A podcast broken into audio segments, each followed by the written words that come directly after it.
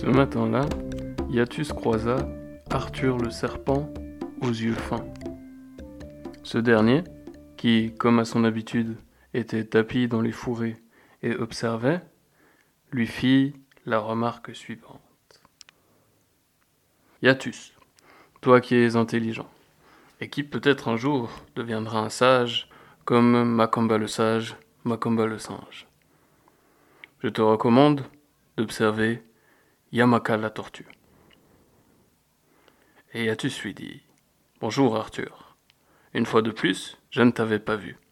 Et il s'en fallait peu pour que je marche sur ta queue et que par malheur, peut-être, tu te fâches et tu craches ton venin dans mes veines. Je suis heureux que tu veuilles me partager ton observation. Alors je suis tout ouïe. Il lui dit Yatus. De tous les animaux de la savane, Yamaka la tortue est la plus tranquille. Vois-tu, malgré son intelligence et ses capacités, elle n'a jamais cherché à détourner le cours des eaux pour pouvoir se nourrir ou s'abreuver davantage. Malgré sa longévité et sa notoriété, elle n'a jamais cherché à en user afin d'accroître son influence et de prendre le pouvoir. Et malgré ses opportunités et les propositions qui lui ont été faites, elle n'a jamais sacrifié sa tranquillité pour occuper un poste de renom dans la savane.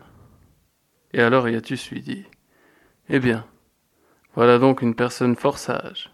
Mais dis-moi, pourquoi devrais-je suivre son exemple? Et Arthur le serpent lui dit Iatus, tu es intelligent et tu es encore jeune. Et moi, je suis observateur. Et de ce que j'observe, de tous les animaux de la savane, c'est Yamaka qui est la plus en paix. Si tu cherches la paix, tu peux suivre mon conseil et observer Yamaka. Alors Yatus remercia Arthur le serpent, car il craignait toujours d'être mordu s'il continuait à lui poser des questions dérangeantes. Il le salua et reprit sa route.